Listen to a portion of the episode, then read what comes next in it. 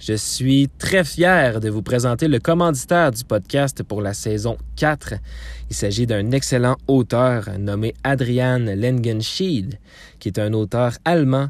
Euh, il a fait de multiples livres basés sur plusieurs histoires vraies de true crime.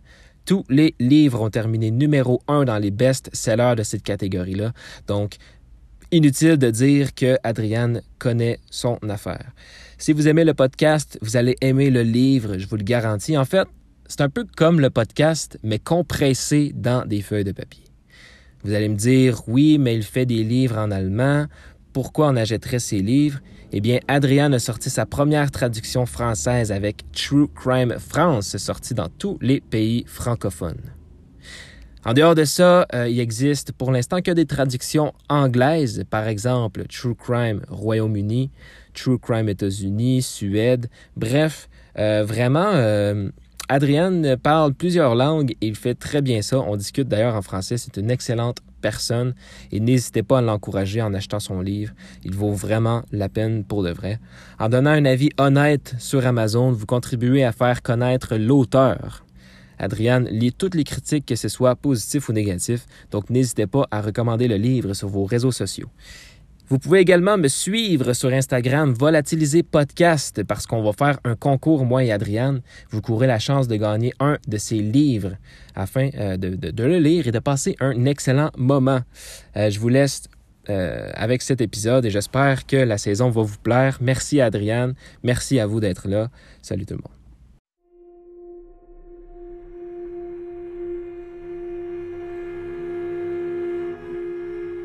Volatiliser Bonjour à tous et à toutes et bienvenue sur le troisième épisode de la quatrième saison officielle du podcast, là où on parle des disparitions mystérieuses. J'espère que vous allez bien. Pour ceux qui ne connaissent pas le podcast, je vais vous mettre en contexte. Volatiliser, c'est un podcast où on parle de disparitions mystérieuses. Il y a dix épisodes par saison. On a maintenant trois saisons de sortie au complet, donc il y a euh, une trentaine de, de, cas de disparition mystérieuse de disponibles déjà sur le podcast. Entre les saisons, on fait des épisodes bonus où on parle de d'autres sujets mystérieux, que ce soit des événements, des gens, euh, des lieux, peu importe. Euh, où on peut parler aussi de, de true crime, donc des, des, des, des meurtres euh, non résolus ou des meurtres euh, tout simplement, toujours un lien avec le mystère et le true crimes. Par contre, on ne va pas dans la fiction, donc euh, tout ce qu'on dit sur le podcast est réel et c'est réellement passé. Parfois, je peux faire des, euh, des podcasts sur euh, des, des fausses histoires ou peu importe, mais je raconte par la suite la vraie histoire de cette légende ou que, peu importe l'autre histoire en fait. Je tiens à signaler que j'ai un, une compagnie de vêtements qui s'appelle Green Crown Clothing, qui est la traduction anglaise de couronne verte. Euh, donc vous pouvez rechercher ça sur Google, greencrownclothing.com. Euh, on fait des vêtements naturels, donc on utilise des cotons euh, soit recyclés ou soit du coton bon pour l'environnement tout simplement. À chaque vente, on plante un arbre dans des forêts dans le besoin. Euh, c'est jamais dans les mêmes endroits. Parfois, ça peut être au Canada, en Europe, ça peut être également euh, en Afrique ou peu importe le pays où les forêts qui ont vraiment le plus de besoins. Donc, euh, l'argent amassé, dans le fond, à chaque vente, je donne un dollar à One Tree Planted qui, eux, vont, vont récupérer cet argent pour également faire des... ben, pour planter des arbres, etc. Donc, euh, je vous invite à venir sur le site. Il y a plusieurs choses, que ce soit des vêtements, donc euh, également des hoodies, des t-shirts, etc. Mais aussi, il y a des shampoings, euh, des produits pour la peau, peu importe, mais tout est naturel et bio. donc, merci à tous et à toutes de m'écouter. J'espère que vous allez bien. je suis très heureux, très, très, très heureux d'être de retour pour le troisième épisode. Je sais qu'il y en a qui on dirait qu'à chaque saison, à chaque saison, pardon, je fais beaucoup de, de cas de dispersion d'hommes. Euh, je sais pas pourquoi, mais il y en a beaucoup de, de, cas de dispersion de femmes qui sont également intéressantes. Euh, par contre, la plupart sont très connus, donc euh, je veux donner de la visibilité à quelqu'un d'autre. Et euh, soit qui sont très connus ou ceux qui sont moins connus, ils ont vraiment pas beaucoup d'informations ou sont juste pas très intéressantes. C'est comme moins mystérieux. Par contre, j'en ai. Euh, il va en avoir également plusieurs quand même dans, la saison. C'est juste qu'il y en a beaucoup qui, euh, qui doivent se demander pourquoi que la plupart c'est des, cas de garçons. Là. Mais c'est simplement que des hommes, on dirait qu'il y a, beaucoup, ben, il y a plus d'hommes de disparus, on dirait a des femmes. Par contre, inquiétez-vous pas, il va en avoir également de, de femmes. Là. Euh, tant qu'à moi, ça change rien, que ce soit homme ou femme. C'est juste que le hasard euh, fait que euh, je commence toujours les saisons avec, avec plusieurs cas d'hommes à la suite. Comme vous avez pu voir dans le titre, il va s'agir du dossier Ray Gricar, de son vrai nom, Ray Frank Gricar, qui est né le 9 octobre 1945 à Cleveland, en Ohio, aux États-Unis et il a grandi dans le quartier de Collinwood. Donc, bon podcast à toutes et à toutes. Et on se retrouve à la fin pour refaire la petite outro, comme à l'habitude. Donc, Ray a fréquenté l'école secondaire Gilmore Academy, une prestigieuse école catholique à Gates Mills. Euh, il s'est par la suite inscrit à l'université de Dayton, où il s'est intéressé à étudier le droit après avoir travaillé comme stagiaire pour le bureau du procureur. C'est d'ailleurs à l'université qu'il va rencontrer une certaine Barbara Gray, avec qui il va tomber amoureux. Après l'obtention de leur diplôme, ils vont finalement déménager ensemble à Cleveland avant de se marier en 1969. Après être retourné à Cleveland, euh, Ray s'est mis à étudier la faculté de droit de l'Université Case Western Reserve. Il a obtenu son jury doctor et a ensuite accepté un poste de procureur pour le comté du euh, Cuyahoga, spécialisé dans les poursuites judiciaires pour viol et pour meurtre. Donc c'était quand même euh, des gros dossiers qu'il qui représentait.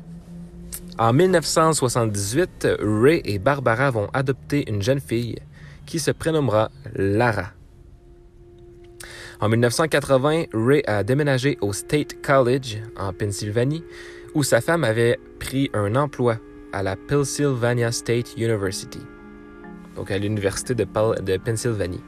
C'est pour ça qu'ils ont déménagé dans ce coin-là. Il a décidé de choisir, euh, en fait, il a choisi de devenir le père au foyer pour sa petite fille après le déménagement. Cependant, le procureur du district du comté de Center, David Grine, a offert à Ray un poste d'assistant, ce qu'il a accepté. Donc, lorsqu'ils ont déménagé en 1980 euh, dans, en, Pennsylvanie, euh, au, State College, il avait décidé de devenir le père au foyer de sa petite fille. Donc, profiter de la vie avec elle, euh, essayer de, rester avec, avec elle à la maison, etc. Mais il y a eu un, un bonne offre d'emploi comme assistant. pour dans le fond, il était l'assistant du procureur pour le district du comté de Center. Donc, euh, c'était quand même un gros poste pour Ray. Donc, il a finalement accepté. Cinq ans plus tard, en 1985, le procureur du district, Robert Mix, qui était le successeur de David Grine, a choisi de ne pas se présenter pour la réélection et Ray a alors tenté sa chance parce qu'il était encore assistant. Il a finalement remporté l'élection avec une marge de 600 voix. C'est donc devenu lui le procureur du district.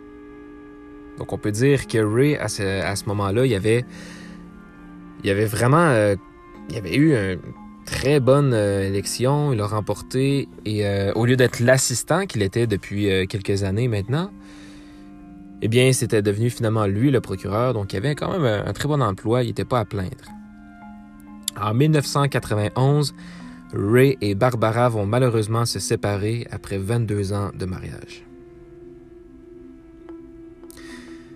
Le bureau de Ray, donc euh, Ray qui était, euh, ben, est toujours le procureur, était à temps partiel lorsqu'il a été élu en 1985.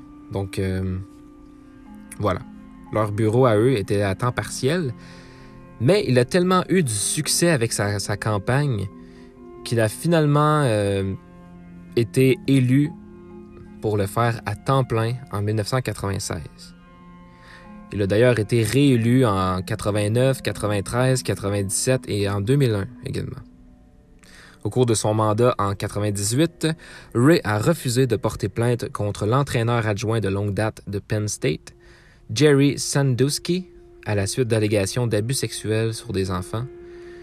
Jerry Sandusky a été accusé et reconnu coupable de plusieurs chefs d'accusation d'abus sexuels 13 ans plus tard. En 2004, Ray a annoncé qu'il ne se représenterait pas de nouveau et il a annoncé qu'il se retirerait complètement de la pratique du droit en décembre 2005, peu après son 60e anniversaire. Ray s'est marié de nouveau en 96, mais s'est séparé en 2001. C'est entre 2002 et 2003 qu'il va emménager avec sa nouvelle petite amie, Patty Fornicola, qui était une employée du bureau euh, du procureur euh, du district. Il vivait d'ailleurs avec Patty euh, dans sa maison d'enfance à Belfont au moment de sa disparition. Aussi étrange que ça peut paraître, en mai 1996, un certain Roy Griccar était porté disparu de son domicile à West Chester, en Ohio. C'était le frère aîné de Ray. Son corps sera retrouvé une semaine plus tard dans le Great Miami River, où les policiers vont déclarer sa mort comme un suicide. Nous sommes maintenant en 2005, l'année de la fameuse disparition de Ray Griccar.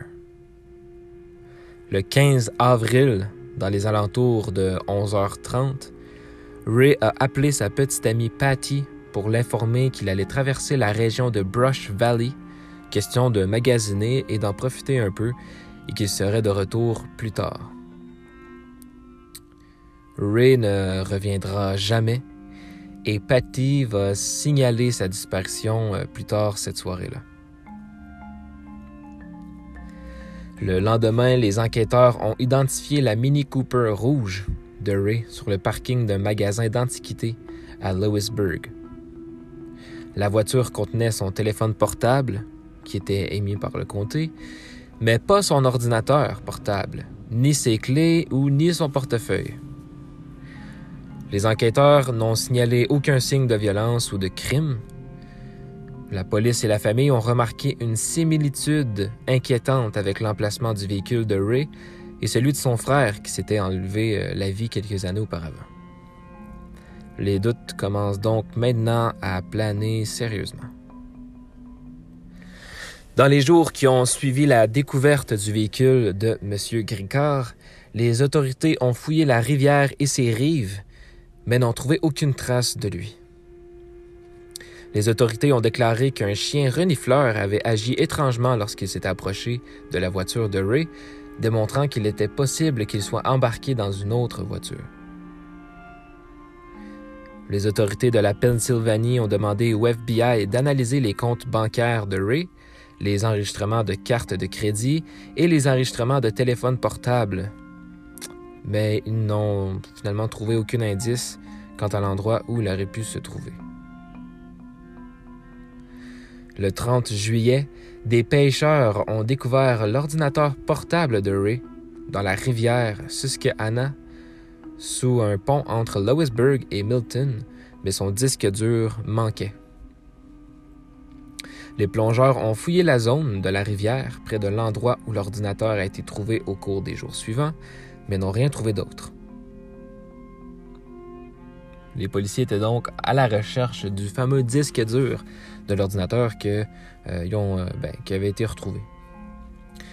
Deux mois plus tard, quelqu'un a récupéré un disque dur sur les rives de la rivière Susquehanna, à environ 91 mètres de l'emplacement de l'ordinateur portable, et les enquêteurs ont émis l'hypothèse qu'il provenait de son ordinateur.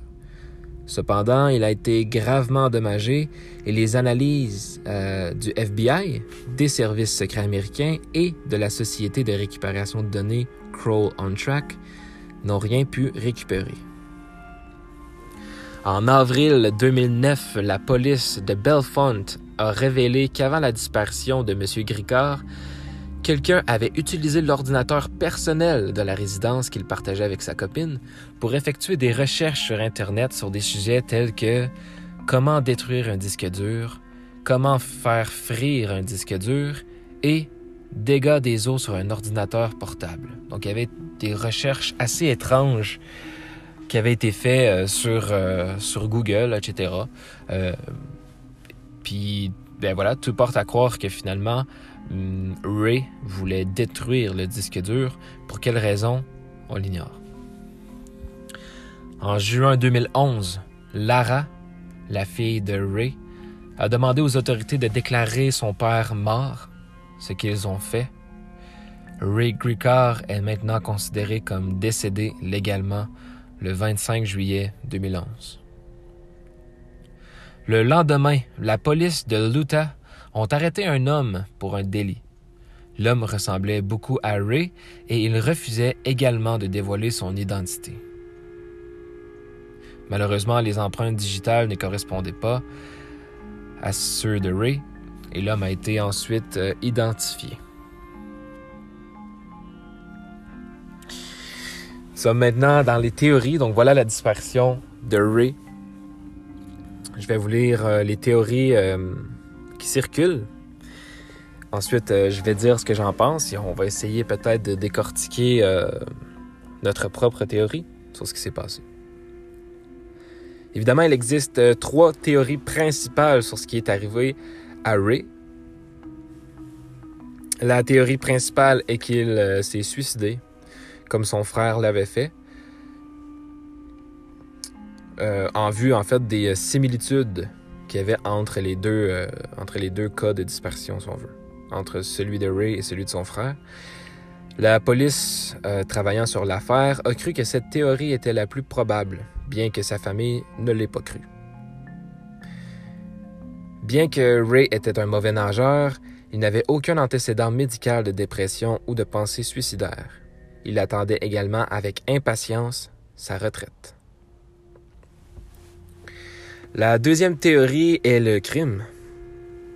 Dès le début, il a été suggéré que la dispersion de Ray pourrait être liée à la mort non résolue de Jonathan Luna, qui était un avocat qui a été retrouvé mort dans, le comté de Lancaster Creek en décembre 2003. Ray a récemment été impliqué dans une opération de police en lien avec de l'héroïne et les criminels concernés ont fait l'objet d'une enquête pour tout lien avec sa disparition, mais euh, aucun lien n'a été trouvé.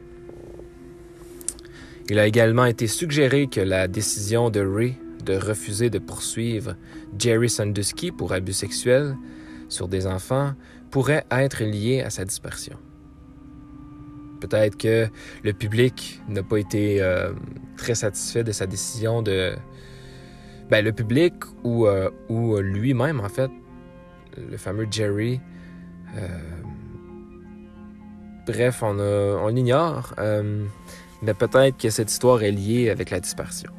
La propre famille de Ray a été soupçonnée. D'ailleurs, sa petite amie et sa belle-fille ont été invitées à passer des polygraphes par la police. Et les deux ont réussi, donc euh, ils sont euh, écartés. La troisième théorie est que Ray souhaitait commencer une nouvelle vie et qu'il a donc organisé sa dispersion. Et cette fameuse théorie, c'est la même que à chaque cas de dispersion qu'il y a. Euh, il aurait exprimé son intérêt pour le cas euh, d'un chef de la police de Cleveland qui avait disparu afin de commencer une nouvelle vie.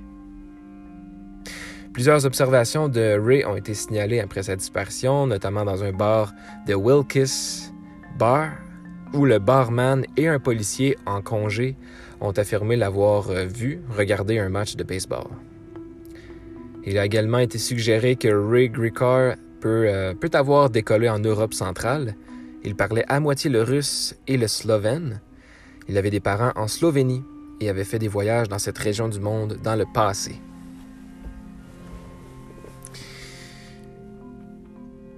Il n'y a pas vraiment d'autres théories avec euh, ce cas. Euh, encore une fois, moi, je pencherais peut-être plus vers le crime plutôt que le suicide ou de la fugue. Par contre, c'est très louche. Euh, une chose est sûre, c'est que selon moi, il voulait aller loin, un petit peu plus loin d'où il vivait, non pour magasiner, comme il disait, faire, mais peut-être plus pour justement essayer de camoufler ce qu'il cachait sur son disque dur. C'est comme une personne qui tue une autre personne, par exemple. Par exemple, moi, je suis à Paris, j'assassine quelqu'un. Eh bien, rares sont les tueurs qui vont directement cacher le corps à Paris. Évidemment, on veut éviter les soupçons en cachant le corps, par exemple, euh, à l'extérieur de la région ou en tout cas le plus loin possible pour essayer euh, d'éloigner les soupçons euh, de cette personne en tant que telle. Je crois que c'est ce qu'il a fait, mais avec son disque dur. Qu'est-ce qu'il avait sur son disque dur? On l'ignore. C'était, le disque dur, d'ailleurs, de, son, de l'ordinateur portable du bureau. C'était son, son ordinateur euh, pas professionnel, ben, professionnel et non personnel. Ce qui voudrait dire qu'il y aurait peut-être justement quelque chose relié au travail, entre autres peut-être au fameux Jerry qui avait été euh, accusé. Euh, il n'a pas voulu défendre, si je me trompe pas, le fameux Jerry, parce que souvenez-vous, il avait un comté, c'était le procureur, donc en fait, c'était comme un bureau d'avocat, mais en lien avec les viols et des meurtres. Donc le fait qu'il n'a pas voulu protéger, nécessairement euh, défendre, si on veut, Jerry, et que Jerry a finalement été euh, accusé 13 euh, ans plus tard, peut-être que ça aurait un lien avec cette fameuse, ben, cette fameuse dispersion. Qui sait? ben peut-être que c'est relié à autre chose, c'est juste qu'il n'y a pas vraiment autre chose qu'on est au courant. Peut-être mis à part le fait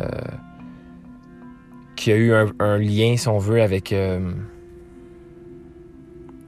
avec. Euh, qui était impliqué, en fait, dans une opération de police, là, euh, en lien avec de l'héroïne. Donc, c'est des gens qui dealaient de l'héroïne. Mais bon, les criminels concernés, on, a on, a, enquêté sur eux, mais on n'a trouvé aucun lien, donc on, les a écartés de, l'enquête. Mais, mais voilà, peut-être que ça a rapport avec ça, mais pourquoi il aurait vraiment voulu, à ce point-là, détruire des preuves sur son, euh, sur son ordinateur. Sur son ordinateur. En fait, je sais pas si ça serait vraiment un, crime dont il aurait été victime. Parce que si vraiment il aurait voulu détruire le disque dur de son ordinateur professionnel, eh bien, lui-même, il se mettait un peu dans, dans l'embarras. Donc, pourquoi Croyez-vous vraiment qu'après avoir fait ça, il serait revenu euh, à la vie normale sans son ordinateur professionnel? Et euh, qu'est-ce qu'il aurait dit? Je veux dire, il aurait dit euh, je l'ai perdu. tu sais, donc peut-être qu'il voulait détruire des preuves avant justement peut-être de s'enlever la vie ou de fuguer. Mais bon, la fugue c'est un peu la réponse facile. Donc peut-être que le suicide serait, euh, surtout qu'il y, a eu un peu euh, des similitudes avec celui de son frère. Mais bon, le fait qu'on retrouve l'ordinateur en dessous d'un pont, c'est étrange. Souvenez-vous qu'on a retrouvé son téléphone portable dans sa voiture, mais il n'y avait pas ses clés de voiture et il n'y avait pas son portefeuille. Donc il a emmené son ordinateur portable. Est-ce qu'il avait l'intention de revenir? C'est pour ça qu'il a ramené son, son portefeuille, ses clés et, euh, et même son, euh, son ben, et laissé son, son, téléphone portable dans la voiture? Je sais pas. Mais beaucoup, le, beaucoup de liens avec euh, la mort de son frère. Peut-être que c'est fait par exprès aussi, je sais pas. Peut-être qu'il voulait qu'on croie qu'il était mort en créant lui-même des similitudes avec la disparition de son frère pour ensuite partir ailleurs. Mais tu sais, on a, on a détecté aucun signe de. Aucun signe euh, sur euh, son compte bancaire, aucun mouvement euh, sur son téléphone non plus. Tu sais, vraiment, il n'y a rien. Et en plus, on dit qu'il avait très hâte à la retraite. C'est pour ça que justement, après peu après son 60e anniversaire, il avait annoncé qu'il se qu'il ne se représenterait plus en fait euh, aux élections en tant que procureur. Donc, euh, donc euh, vraiment, il avait hâte de passer du temps justement avec sa fille. Puis il avait très hâte à sa retraite parce qu'il en parlait souvent. Donc le pourquoi que juste avant sa retraite, là, il se serait suicidé. ou, il serait fugué, en fait, il serait parti. Euh, vraiment, je sais pas. Tu sais, ça, c'est quelque chose, encore une fois, qui, qui me met euh, des doutes. Donc, il y a plusieurs doutes sur plusieurs théories. En fait, toutes les théories, selon moi, pourraient être possibles, mais il y a toujours quelque chose qui vient contredire ça un peu. Donc, vraiment, si on n'a pas d'autres preuves, euh, ça serait très dur de vraiment mettre une théorie en tant que telle sur, sur ce qui s'est passé. C'est ce que j'aime des, des, cas de disparition parfois. J'aime quand on ne sait pas plutôt que quand on le sait ce qui s'est passé, mais la personne n'a juste pas été retrouvée. sais, quand c'est évident ce qui s'est passé, eh bien, c'est là que ça devient un peu moins intéressant peut-être. Mais lorsque toutes les théories pourraient être possibles, ben, tant qu'à moi, ça, serait, ça fait un bon, un bon épisode à raconter.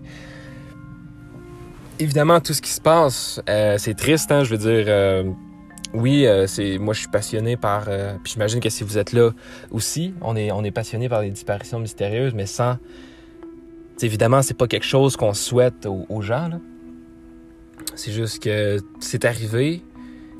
Donc, on en parle et puis, euh, évidemment, on espère euh, qu'il soit retrouvé. Bon, c'est sûr que ça fait, ça fait depuis 2005. On, est, on s'en va en 2022 bientôt. Ça fait presque 20 ans qu'il est disparu.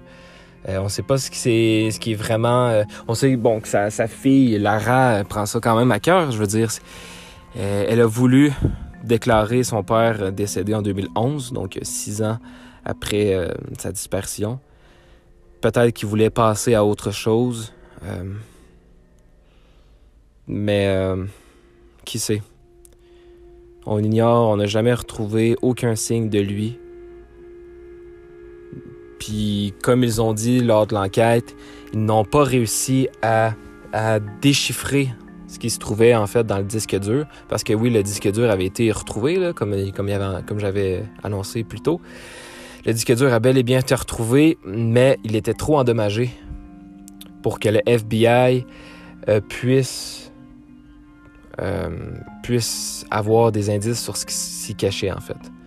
Et les recherches Google qu'il avait fait, entre autres, euh, comment faire frire un disque dur, comment détruire un disque dur et euh, les impacts de, des eaux sur un, disque, sur un disque dur. Donc euh, vraiment, euh, on sait qu'il voulait détruire son disque dur, mais on ignore pourquoi, parce qu'en fait, on ignore ce qu'il y avait sur le disque dur et on le saura probablement jamais.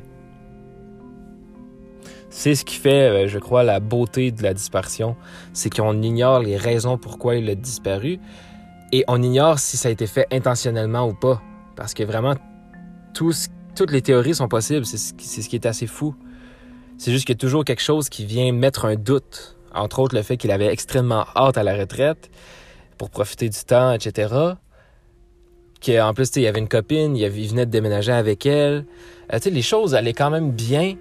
Euh, donc pourquoi il serait... Euh, pourquoi il aurait voulu disparaître lui-même?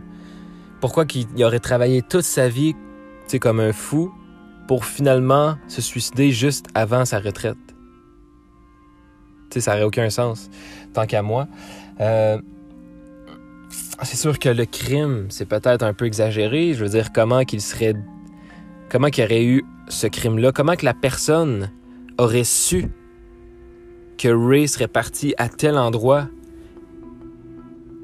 sais, sachant qu'il était, même pas proche de son domicile, il était parti euh, euh, à travers la région. Donc, comment que la personne, le tueur, aurait su que Ray se trouvait à ce moment-là, à cet endroit-là, à moins que ce soit un peu hasard et que la personne, la personne qui l'a tué serait vraiment juste un tueur euh, sans, qui savait pas que c'était un avocat et qui avait aucun rapport avec un, avec euh, un procès ou, quelconque chose là. Mais bon, ça serait tout qu'un hasard là. Un hasard vraiment trop, peut-être un peu trop trop, euh, trop intense.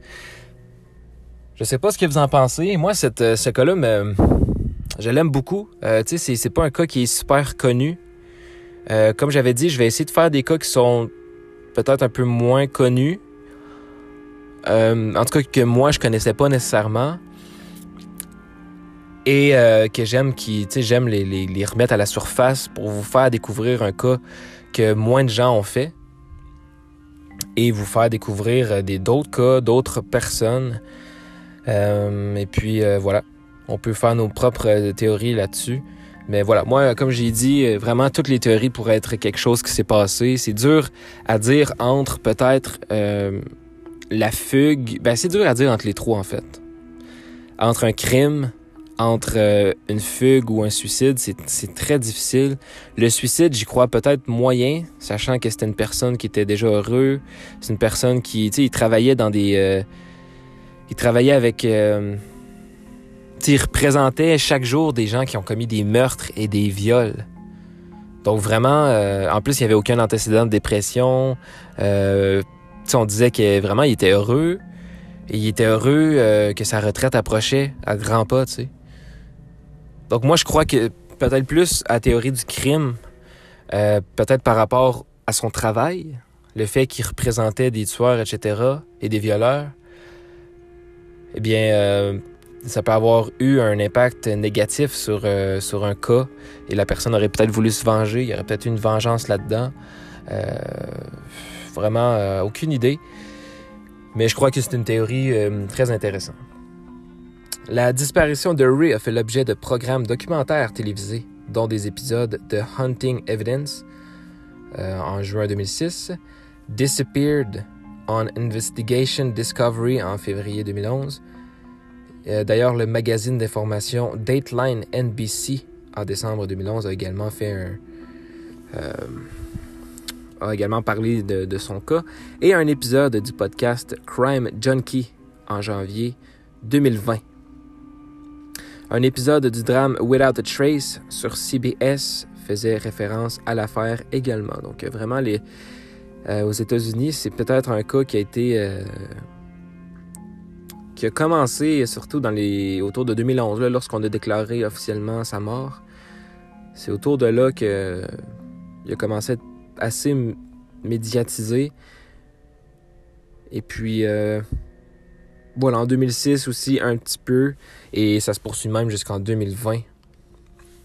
Et, euh, et même jusqu'en euh, jusqu'en 2021 aujourd'hui avec le podcast qu'on fait.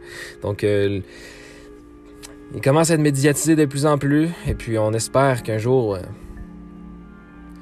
notre, notre cher Ray, qui avait l'air d'être un, une personne tu regardes ses photos, puis ça a l'air d'être une bonne personne. Ça a l'air d'être quelqu'un qui. Euh, qui était quelqu'un de bien. Euh, évidemment, un homme d'affaires, on peut voir un peu que c'était quelqu'un qui, évidemment, euh, sa, position professionnelle, c'est sûr que ça l'aidait pas vraiment. Mais, mais voilà, j'aimerais bien avoir une réponse un jour sur ce qui s'est passé avec, euh, avec Ray. Euh, aujourd'hui, c'est un épisode plus court, hein? 30, ben, quand même 30 minutes. C'est quelque chose que ça a de l'allure, ça a de l'allure. C'était l'épisode d'avant avec Curry. Euh, vraiment, jamais j'aurais pensé que le cas avec Curry aurait été aussi long. je sais, comme j'avais dit dans le podcast, je m'empêchais souvent de, de, le faire parce que je croyais pas avoir assez d'informations pour faire quelque chose de long. Mais finalement, c'était un, ça a duré genre 54 minutes. Là. Donc, euh, donc voilà. C'était l'épisode 3 de la quatrième saison de Volatiliser. J'espère vraiment que ça vous a plu comme, euh, comme histoire. Moi, c'est une histoire que j'aime.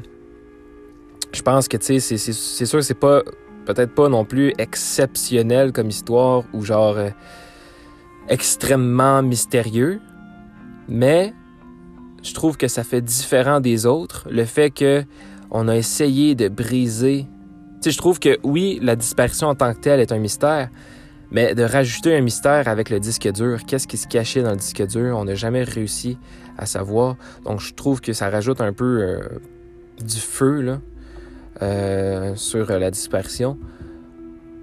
Donc vraiment, on... je crois pas qu'on sache un jour, malheureusement, mais gardons, euh, gardons espoir de retrouver, euh, de retrouver au moins Ray. Mais euh, l'histoire du disque dur, vraiment, je crois pas qu'on sache un jour ce qui, se trouvait là-dessus, à moins qu'un criminel quelconque ou, ou peu importe, quelqu'un qui était relié avec l'affaire, un jour sort de l'ombre et, et dit ce qui s'est passé, mais bon. Sait-on jamais. Donc voilà, Encore une fois, j'espère que ça vous a plu. Vous pouvez rejoindre le podcast, j'ai oublié de le dire au début, mais vous pouvez rejoindre le podcast sur Instagram, Volatiliser Podcast. Je suis également sur Twitter, euh, Volatiliser TV. Euh, à chaque fois qu'un nouveau podcast sort, je fais une publication et puis euh, je donne des nouvelles. Euh, je donne des nouvelles là-dessus. Je peux même euh, interagir avec vous. Vous pouvez venir me parler, soit me proposer des cas, euh, que ce soit des cas de dispersion euh, mystérieuse ou même des cas euh, d'épisodes bonus. Donc, euh, vous pouvez juste venir me parler, euh, dire ce que vous en pensez des podcasts, etc. Ça, va faire plaisir. Et puis, euh, on se retrouve dans deux jours pour le quatrième épisode de la quatrième saison du podcast. Merci à tous et à toutes d'avoir suivi. Euh, C'est vraiment apprécié. J'espère encore une fois que euh, le fait que je sois là à chaque deux jours, c'est quelque chose qui vous plaît. Euh, je vais essayer vraiment de, de faire mon mieux pour euh, continuer d'être là et de, de- vous donner du, bon contenu. Et puis, euh, et puis voilà. Donc, c'est sûr, c'est un peu plate parce que le fait que j'ai pris beaucoup de pauses et le fait que je n'étais pas constant nécessairement dans le passé, ça m'a fait perdre beaucoup de public. Mais j'apprécie vraiment le fait qu'il y en a beaucoup qui, qui sont, qui sont toujours là. Et, euh, et puis voilà. Refaisons notre, euh, euh, notre fanbase du podcast, notre auditoire. Et puis, et puis tranquillement, pas vite, on, va, on va devenir de plus en plus gros. Donc, merci à tous et à toutes. On se retrouve dans deux jours. Passez une excellente nuit, une excellente journée pour ceux qui écoutent ça le matin ou l'après-midi. Et puis, à bientôt. Salut tout le monde. Et euh, à dans deux jours.